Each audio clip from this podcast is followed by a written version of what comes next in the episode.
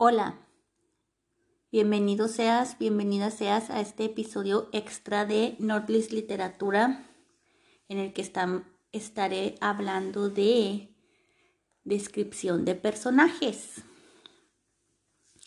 La primera parte de este episodio está en las plataformas de, pues de audio Spotify, eh, Apple, Google, Anchor.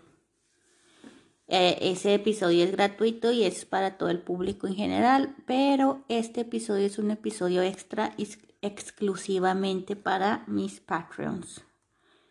Mi nombre es Guadalupe Ábalos, me presento de nuevo y pues venga, vamos a hablar de descripción de personajes. En el episodio gratuito estaba hablando de que teníamos que describir nuestros personajes que, y unas listas bien largas, ¿no? Que hombre, que mujer, que alto, que bajo, que gordo, que pobre, que rico, paciente, impaciente.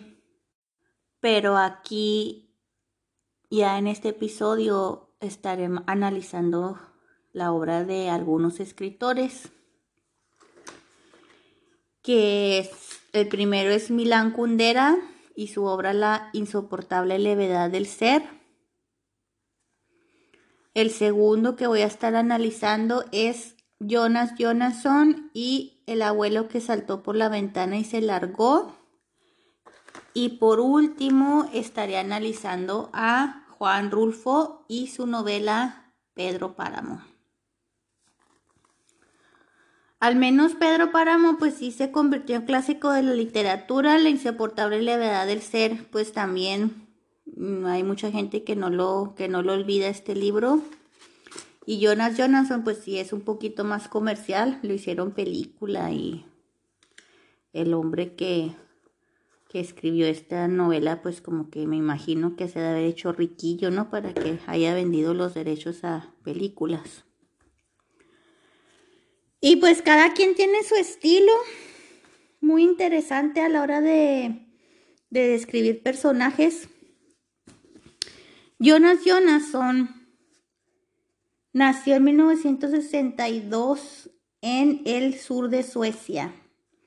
Tras una larga carrera como periodista, consultor de medios y productor de televisión, Jonasson decidió empezar una nueva vida y redactar la novela que llevaba años queriendo escribir. Se instaló entonces en Suiza, donde escribió El abuelo que saltó por la ventana y se largó. Actualmente Jonathan vive en Suecia, en una pequeña isla en el mar Báltico. Le voy a decir, been there, done that, casi, casi, ¿no? Porque también vivo en una pequeña isla con 11.000 personas. Y bueno, esta novela se trata de un viejito que se escapa del asilo de ancianos y sin querer queriendo se roba una maleta llena de dinero y luego ese dinero era de unos narcos, delincuentes y toda la novela se la pasa corriendo, ¿no? De, de estos eh, delincuentes que pues que quieren su dinero de vuelta. Y cómicamente, a pesar de que este viejito tiene 100 años, los delincuentes nunca lo alcanzan. Está padre esta novela. Bueno, entonces este Jonas Jonasson nos, nos describe a nuestro primer, uno de los personajes de así, abro comillas. Un joven esmirriado de pelo rubio, largo y grasiento, barba hirsuta y una cazadora vaquera en cuya espalda ponía Never Again. Y así se la pasa, ¿no? Toda la novela, cada vez que este personaje habla, ni siquiera le puso nombre. Nomás dice, y viene corriendo el joven esmirriado de pelo rubio, largo y grasiento, barba hirsuta y una cazadora vaquera en cuya espalda ponía Never Again y así se la pasa. Entonces ya al cabo de cierta repetición, que, que aclaro que no abusa de estar repitiendo lo mismo todo el tiempo, pero después de cierta repetición, pues como que se te hace así bien cómico, bien chistoso. Otra manera que, que Jonathan describe a otro personaje, dice, un hombre de unos 70 años, ojos castaños, barba canosa de dos días, gorra de visera, camisa cuadros, chaleco negro de piel y botas robustas. Y pues aquí ya nos hacemos a la idea que también chaleco negro de piel y botas robustas, pues nos estamos imaginando que era un motociclista, ¿no? Esos de como de los Hells Angels o algo así, ¿no? Y luego ya eh, me acabo de encontrar un ejemplo de, de cómo repite la descripción del personaje. Dice, la primera descripción me la encontré en la página 20 y la, en la página 27 me estoy encontrando otra que dice, abro comillas, el conductor temblaba de miedo, pero logró disipar sus peores temores con otro cigarrillo. Si bien estaba terminantemente prohibido fumar a bordo, dejó que la aplicación de esa única forma dependiera de quien en ese momento era su único pasajero. Un joven esmirriado de pelo rubio, largo y grasiento, barba hirsuta y una cazadora vaquera en cuya espalda ponía Never Again. Entonces así se la pasa repitiendo el viejito, así repite varios personajes, ¿no? Pero eso, esa repetición de descripción de personajes lo usa como una manera de de provocar risa o de ser cómico, es como que un elemento de, de estilo. Esto es para provocar la risa porque esta novela es una novela, se supone que cómica. Entonces, el Jonas Jonasson está usando la descripción de personajes para como un estilo de su novela para provocar risa. Y pues es muy interesante, ¿no? Es, otra cosa que noto en la en este libro es que esta descripción de personajes nunca es una cosa totalmente, o sea, no es exagerado, no es un, todo un párrafo en el que está diciendo bla, bla, bla, bla, bla, bla, bla, bla, bla. Por ejemplo, en el, ejemplo que les había mencionado anteriormente. Un hombre de unos 70 años, ojos castaños, barba canosa de dos días, gorra de visera, camisa a cuadros, chaleco negro de piel y botas robustas. A ver cuántos son. Hombre de unos 70 años, dos, ahí ya nos está diciendo dos cosas. Hombre 70 años 2, ojos castaños 3, barba canosa 4, gorra de visera 5, camisa cuadro 6, chaleco negro de piel 7, botas robustas 8. 8 informaciones nos está dando. Entonces, pues no abusa. Esa es otra cosa que se me hace muy padre, ¿no? Que, que las herramientas que usas ahí, de ahí sacamos otro consejo, o sea que no hay que abusar. No podemos irnos, mm, a lo mejor alguien podría pensar, no, pues yo quiero que mi novela esté más gordita o más amplia, ¿no? Entonces le empiezas, ¿no? Ese es el, el típico error que cometen los escritores novatos, que, que fulanito entró al cuarto y que estaban las paredes blancas, las ventanas grandes, el techo era blanco también, una lámpara colgada de estilo tal y tal y tal, colgaba y que la puerta tal y tal y empiezan a exagerarle porque es lo que ellos están imaginando, pero uno de los principales consejos es que tú como escritor, tú tienes que dar, no, o sea, la obra no se trata de ti, se trata de tu lector. Y tú a tu, a tu lector le tienes que dar como que un cachito y él va a encontrar placer va a encontrar divertido, va a encontrar ameno, imaginarse lo que falta. Tú no le vas a dar así como que un empujoncito y es el trabajo del lector imaginarse el resto. Y es exactamente lo que está haciendo aquí Jonas Jonasson, que nos describe hasta cierto punto, pero no nos está todo con servido en cuchara. O sea, imagínate que ¿Qué comida disfrutarías más tú? Alguien que te haga una papilla, que te parta, que te parta y te y te lo haga todo papilla como si fueras un bebé o quieres que mejor te hagan la carne así más. O sea, no, no puedes, no, como escritor no puedes hacer todo, todo, todo trabajo. Tienes que, que dejar que tu lector se imagine una parte. Ahora voy a continuar con Milán Kundera, la insoportable levedad del ser. ¿Han escuchado de él? De seguro que sí han escuchado de Milán Kundera, es muy famoso. Nació en 1929, tiene en otoño del 2020, tiene 91 años. Mientras estoy diciendo este podcast, todavía no se muere, está vivo. Y escribió muchas novelas. Mi favorita es La insoportable levedad del ser. Y la número dos, que es mi favorita de las más favoritas, es La broma también me gustó mucho una que se llamó La ignorancia. También esa me gustó. También empecé a leer el libro de la risa y el olvido y la identidad, pero eso ya no me... No sé, no me acuerdo si me gustó la ignorancia y no me gustó la identidad o, al revés me identifico mucho con este autor porque él es de República Checa, pero emigró a Francia. Entonces en sus novelas habla mucho de, de lo que se siente ser así como que expat o expatriado. Habla mucho así de las diferencias culturales y que iba a, por ejemplo, una que yo ni siquiera me la hubiera imaginado, que dice que pues que en República Checa casi todo el mundo toma cerveza pero en Francia todo el mundo toma vino, entonces eso es algo que lo, a lo que reaccionó, que cuando quiso ir, en, en uno de sus personajes, en una de sus novelas habla de que el personaje quiso ir a pedir cerveza, pero que el, que la otra persona que era francesa así se le quedó viendo así como que, ay, no seas naco tomando cerveza en lugar de vino. Entonces se le hizo, ese cambio cultural se le hizo muy interesante. Me imagino que a Milán Kundera, para que haya escrito eso y le dieron unos premios.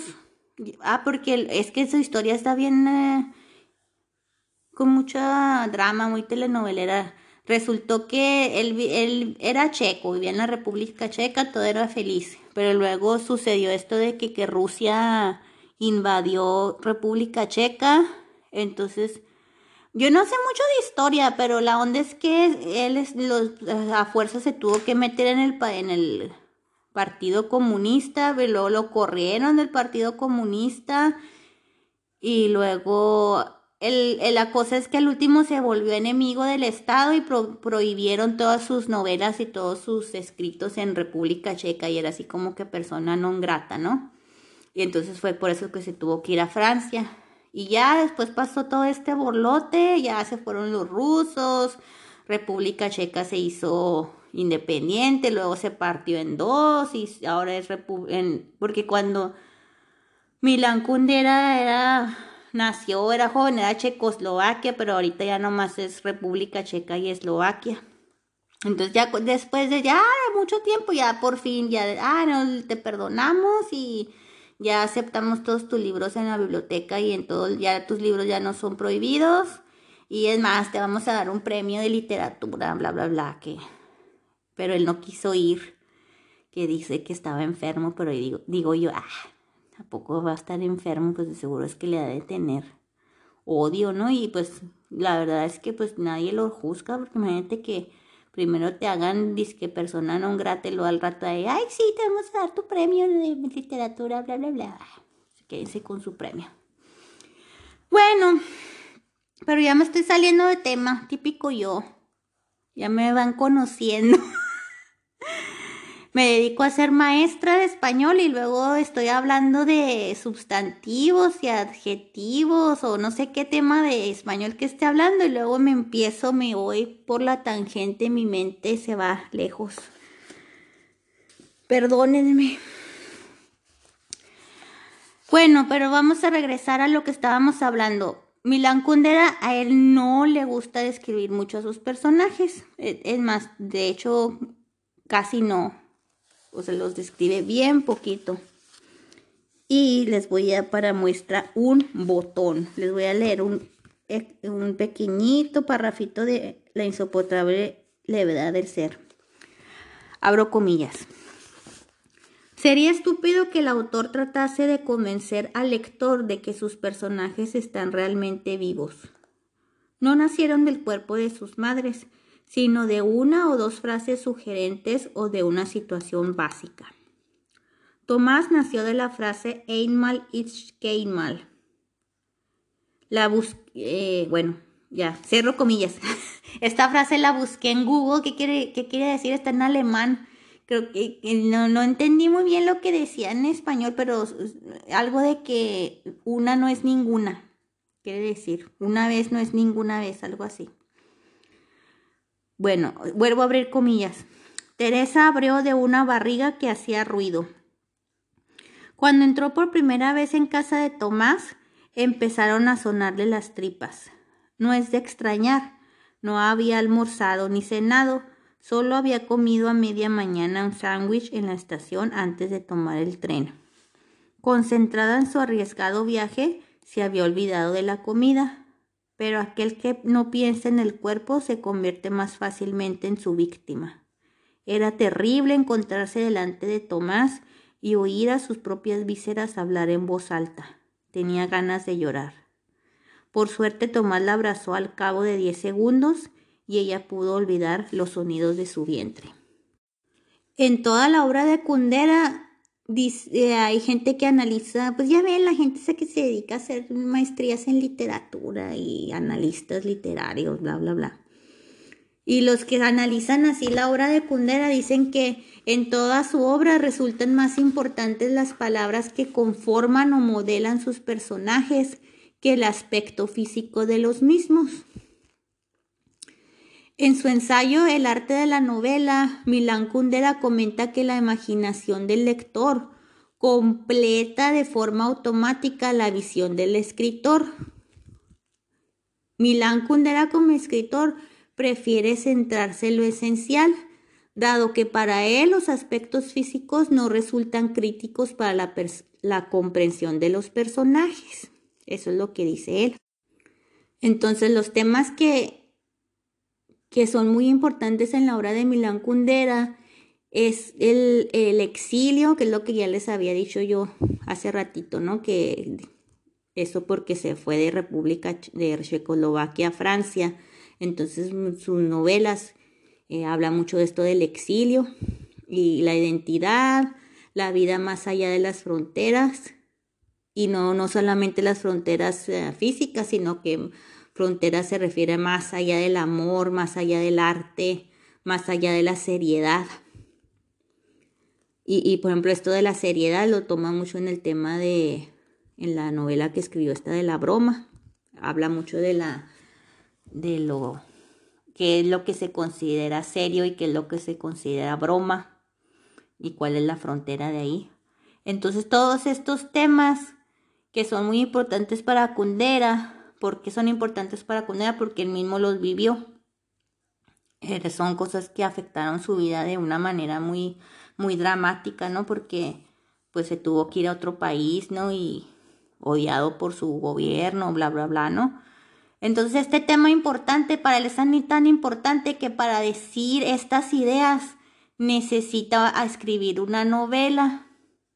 Pero para escribir la novela, para él no es importante los personajes, lo que está, o sea, los personajes y la historia son una herramienta secundaria para decir lo más importante que es la idea.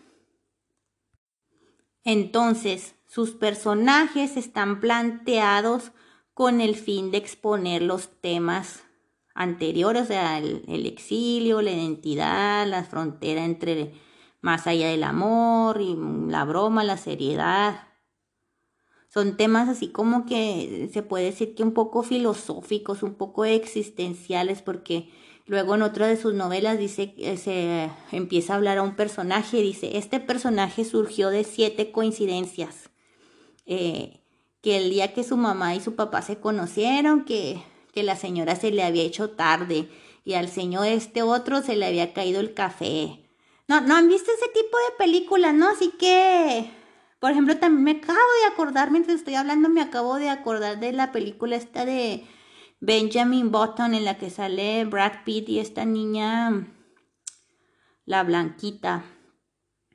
O sea, que son una, cadena de, de coincidencias o de infortuitos o fortunas y de ahí sale algo, ¿no?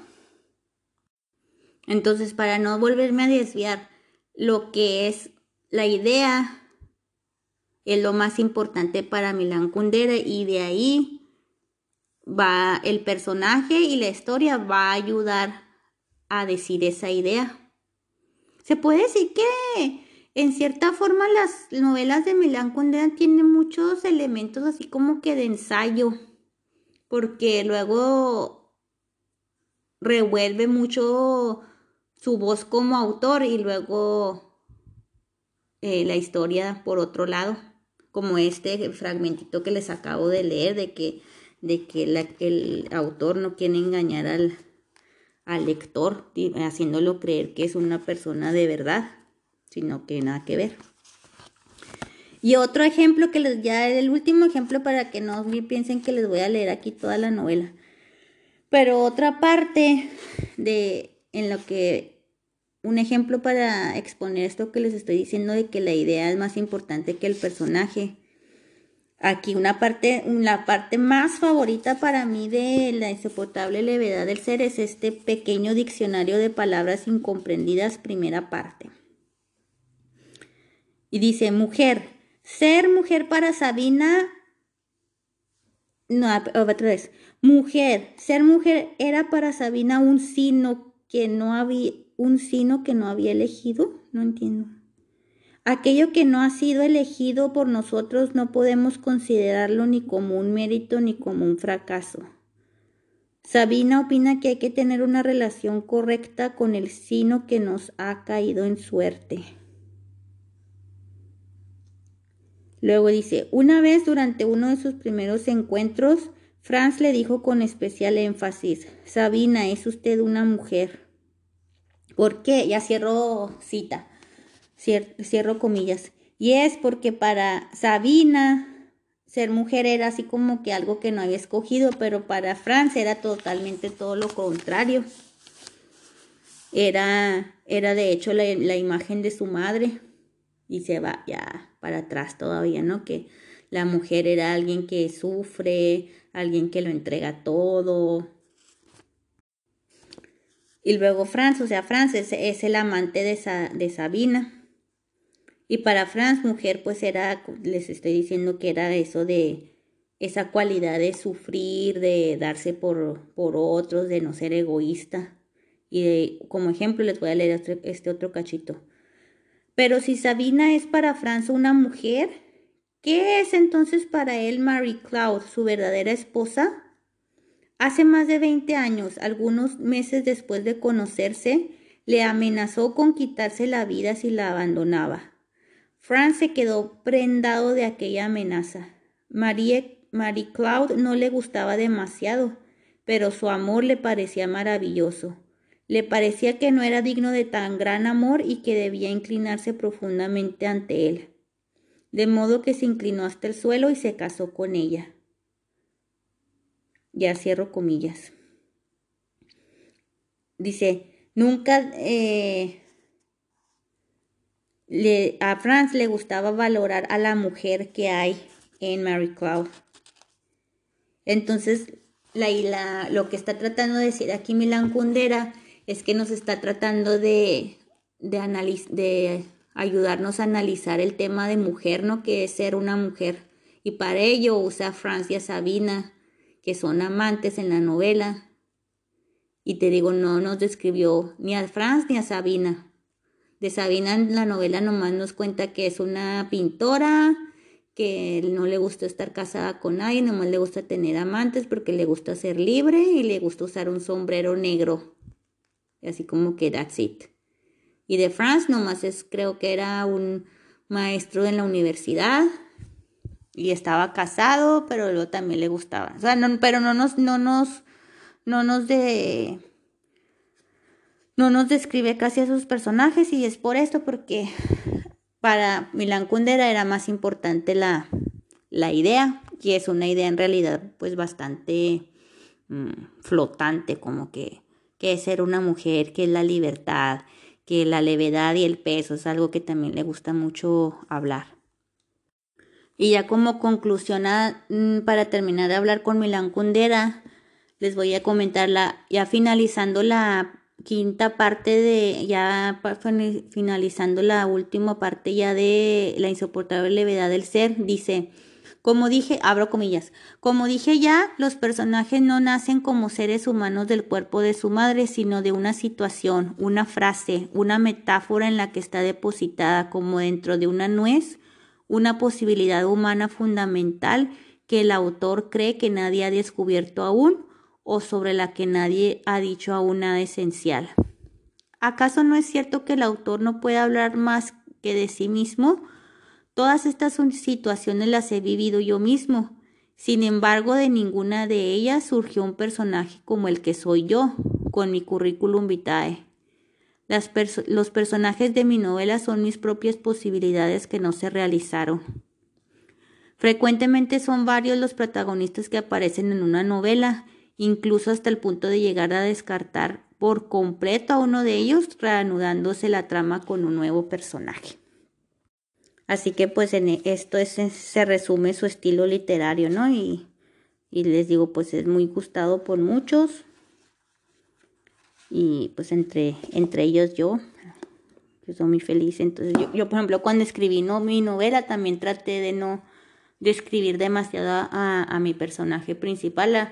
le daba, por ejemplo, en un capítulo le di una descripción y luego en el siguiente capítulo dije otra cosa y luego en el tercer capítulo dije otra y así todo. El caso es que ya al final de la novela pues ya te la imaginabas más por completo. Creo que por ejemplo eso de poner, le dije que tenía el cabello negro y que era muy blanca y que tenía los senos grandes y que estaba poquito gordita, pero no mucho. Eso ya lo dije ya casi hasta la mitad de la novela.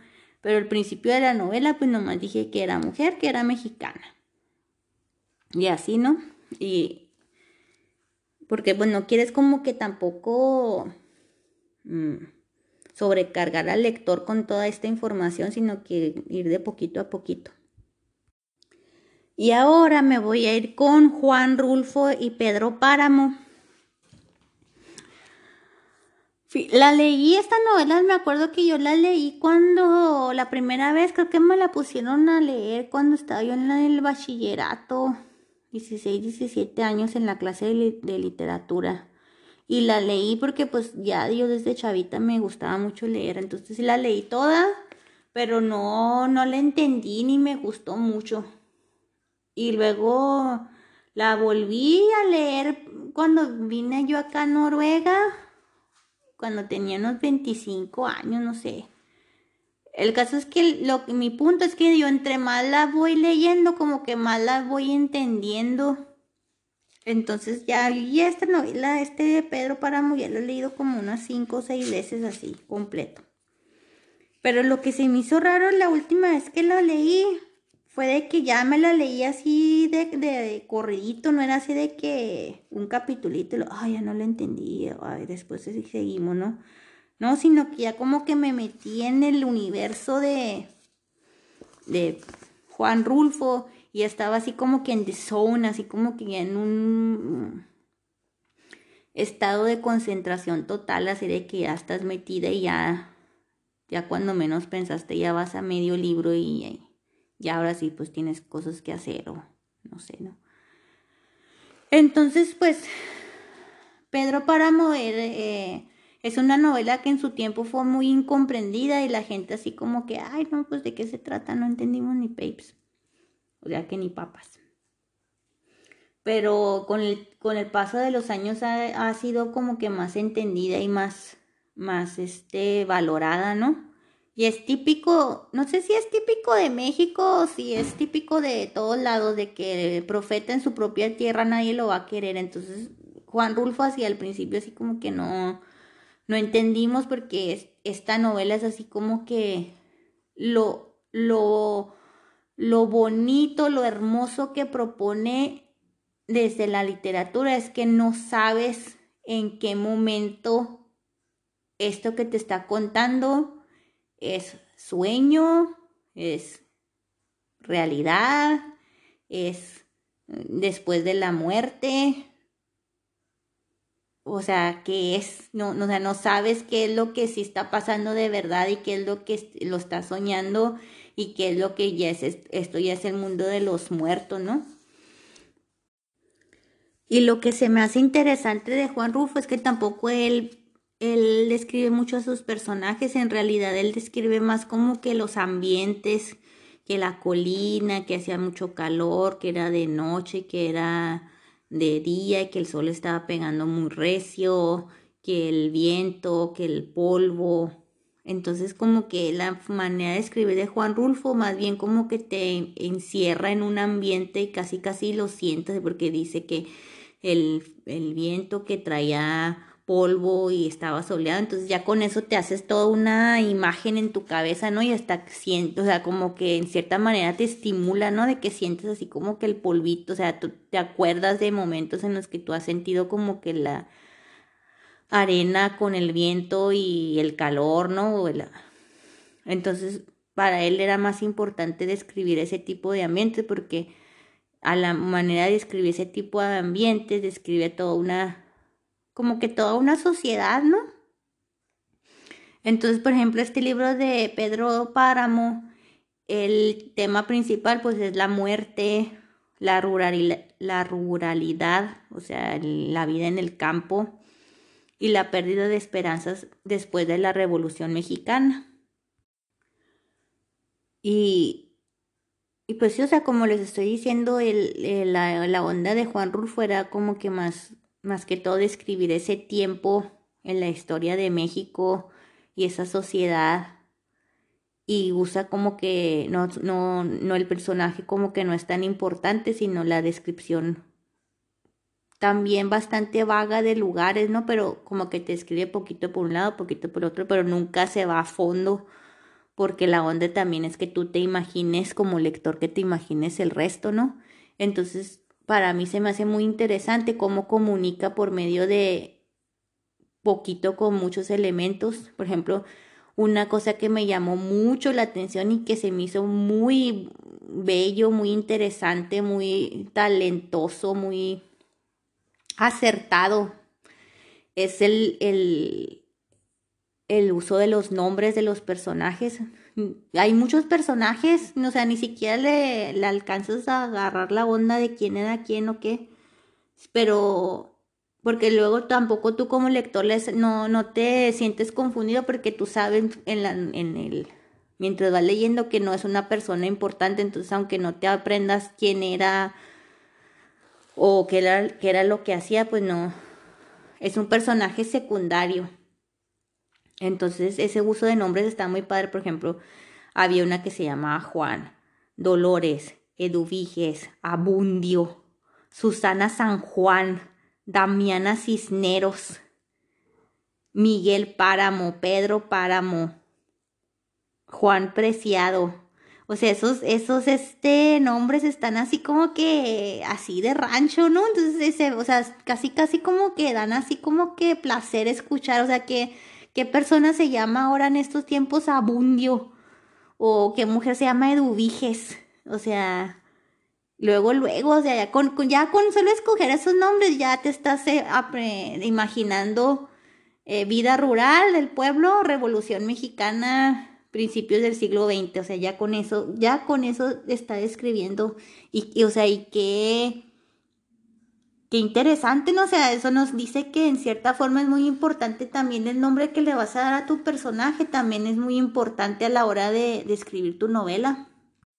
Y generalmente cuando escogemos el nombre de un personaje, a veces no se nos hace importante, pero la verdad es que sí es bastante importante, porque por ejemplo, si esta novela Pedro Páramo no se hubiera llamado Pedro Páramo, como que no es lo mismo si se hubiera llamado Pedro López se me hace que a mí no me hubiera interesado mucho leer una novela que se llamara Pedro López o Pedro Johnson, un hombre extranjero. Pero Pedro Páramo es como que, no sé, tiene una connotación, un, sonido, no, no, no lo puedo describir con palabras, pero lo que sí podemos concluir es que el nombre de un personaje pues sí tiene mucha importancia, porque pues esto nos da diferentes connotaciones, nos, nos da como que el carácter de, de un personaje casi casi informa sobre el papel del personaje en la historia, ¿no? Entonces, por ejemplo, Pedro Páramo, que una personaje se llama Eduviges, yo ya por así, por default, me imagino a una señora ya grande, no me puedo imaginar a una niña que se llame Eduviges, a una joven guapa de 15 años, o sea, Eduviges, yo luego, luego me imagino una señora ya pues ya así como que de 50 para arriba y luego me la imagino así con su con su delantal y como que ama de casa. Todo esto, todas estas eh, palabras clave me trae este nombre. Y tú como escritor, pues puedes usar eso también como un elemento para contar tu historia. Por ejemplo, si quieres escribir acerca de una mujer que pues a lo mejor fuera muy, le da miedo estar en la calle, que algún, que tenga, que siempre se la pase encerrada en su casa y, y, es, muy, y es muy pálida de piel porque pues nunca sale el sol. Y luego para reforzar tu idea, le pudieras poner de nombre Nieves, ¿no? Una señora que se llame Nieves, pues Nieves y luego que abra la puerta y luego que al cartero o al, y luego que esté toda así, toda pálida y con ropa, no sé, blanca o gris, algo que sea así como que monocromático para que para que transmita eso así como que de misterio de terror o no sé, algo así, ¿no? O por el contrario, pues a lo mejor podrías tener a, a un hombre que fuera bien malvado y luego para para hacer un elemento así sarcástico o irónico, pues que se llame benigno, ¿no? Oiga, don Benigno, o buen día, no sé, algo y, que sea bien ojete. Y pues precisamente eso es lo que hace un personaje interesante, ¿no? Que, que haya una especie de contradicción, y sea, llame por ejemplo benigno y que sea bien malo. O sea, usa tus personajes para, para lo que tú quieres decir, ¿no? Entonces, si quieres, si quieres que tu personaje sea interesante, pues descríbelo, usa el nombre como un elemento de contradicción o de adaptación. Eso es, o sea, hay, tantos caminos que tomar y por eso precisamente es lo difícil de, de la literatura cuando eres escritor, pues es que hay muchas mm, ideas y muchas decisiones que tomar a la hora de, de escribir. Y para cerrar un poquito aquí, ya ir cerrando, les voy a leer un cachito que me gustó mucho de Pedro Páramo. Voy a empezar. Al cruzar una boca calle vi una señora envuelta en su rebozo que desapareció como si no existiera. Después volvieron a moverse mis pasos y mis ojos siguieron asomándose al agujero de las puertas, hasta que nuevamente la mujer del rebozo se cruzó frente a mí. Buenas noches, me dijo. La seguí con la mirada. Le grité ¿Dónde vive doña Eduviges? Y ella señaló con el dedo Allá, la casa que está junto al puente. Me di cuenta que su voz estaba hecha de hebras humanas, que su boca tenía dientes y una lengua que se trababa y se destrababa al hablar, y que sus ojos eran como todos los ojos de la gente que vive sobre la tierra. Había oscurecido. Y este es un ejemplo muy obvio de, de, lo que estaba yo comentando, ¿no? De que no sabe si está soñando o no sabe si está muerto o si está vivo. Y eso es precisamente lo que hace interesante esta novela. Espero que la lean, está muy, muy, muy padre. Entonces ya como conclusión, lo que podemos decir es que tienes que conocer bastante a tu personaje, ya sea para transmitir tu idea y que quieras omitir la descripción de tu personaje porque vas a transmitir tu idea o conoce mucho a tu personaje porque esa descripción es lo que te va a ayudar a desenvolver tu novela. Pero escribas o no escribas a tu personaje, lo tienes que conocer bastante. Y una forma de conocerlo, pues es observando a la gente a tu alrededor. Otro consejo, ya, ya no sé cuántos consejos llevo, pero al menos si tú eres, quieres ser escritor, tienes que aprender a ser muy buen observador. Observa a la gente hacia cuando en donde tú te, desenvuelvas. Esa es otra de las cosas que yo aprendí mucho en, en pedagogía, que los seres humanos comunicamos con todo, o sea, con nuestro cuerpo, con nuestro tono de voz, con eh, la manera que movemos las manos. Eso te dice mucho de, de las personas y de sus, eh, pues sus estados mentales, si están nerviosos, si están inseguros, si están eh, mm, tranquilos y, el observar de esa manera pues te va a ayudar mucho a, conocer a tus personajes porque obviamente que tu personaje por, por, mucho que sea por ejemplo vamos a decir que tú estés escribiendo una novela autobiográfica o estés hablando de ti mismo de todas formas no vas a hablar solamente de ti siempre vas a hablar a fuerzas tiene que haber otra persona. Entonces por eso tus personajes se puede decir que van más allá de ti a lo mejor tú eres una persona muy extrovertida pero entonces tienes que observar cómo, se, cómo son los introvertidos o al revés, si eres tímido, pues tienes que observar cómo son los extrovertidos. Ya por último les voy a dar ahí un tip que dio nuestro gran amigo Gabriel García Márquez. Una de sus novelas que me gustó, mi novela más favorita de él es vivir, vivir para contarla, que en realidad no es novela, sino que eso es más bien como una autobiografía. Cuenta su historia de él, ¿no? Ya es como que más, no es ficción, pues. Y esa novela me gustó mucho. Y dice, y pues habla, obviamente que habla mucho de, se puede decir que hasta es una novela que se trata de escritura creativa porque habla mucho de sus procesos literarios de que cómo usó a su madre para a sus familias, su papá, para describir a muchos de sus personajes. Por ejemplo, dijo que en la novela está del amor en los tiempos de cólera, que, que se basó mucho en su papá y en su mamá para describir la historia de Damiano y Fermina. No, ¿cómo se llamaba? Fermina se llamaba él y él, ¿cómo se llamaba? Sí, creo que se llamaba Damiano pero se usó mucho a, su papá y a su mamá para describir la historia de amor en esa novela. Y luego dice, eh, una, eh, una, anécdota que Gabriel García Márquez eh, nos comparte es que había empezado a escribir cuentos cortos para el periódico donde laboraba. Y esos cuentos se trataban de un hombre que se llamaba Natanael. Pero después de varios intentos fallidos y algunos cuentos publicados, se dio cuenta que no estaba funcionando eso de escribir acerca de Natanael.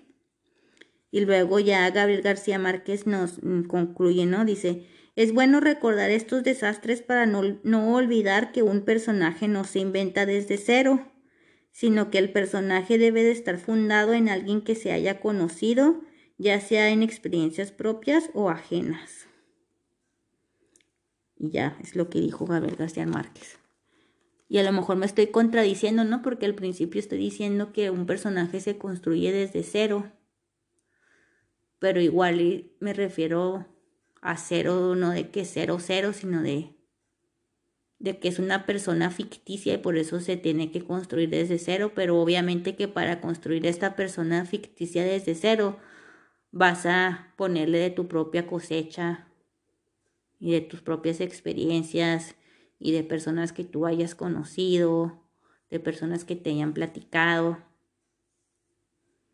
Entonces, pues es lo bonito y lo difícil, es lo, es lo bonito y, y al mismo tiempo lo feo de la literatura, ¿no? De que cada quien tiene su fórmula, cada quien tiene su manera y nadie es correcto y nadie es incorrecto cuando se es correcto, porque pues por eso está la diferencia entre buenos escritores y malos escritores, ¿no? Yo no digo que, me, que sea una erudita y mucho menos, pero me interesa mucho este tema de la escritura creativa de los, de los libros, porque me hace, pues no sé, siempre me ha gustado porque siento que me hace viajar, ¿no? Al, a otros tiempos, a ponerme en los zapatos de otras personas y seguramente es que porque a ustedes también les guste el mundo de la literatura. Entonces, pues bueno, esta fue la reflexión del día de hoy, construcción de personajes. Mucho, fue mucho material, pero... Y nomás es construcción de personajes. ¿eh? Próximamente voy a tener muchos más temas. Así que bueno, el tema de hoy fue descripción de personajes y muchas gracias por haber escuchado y me despido de ustedes. Mi nombre es Guadalupe Ábalos y nos vemos para la próxima. Chao.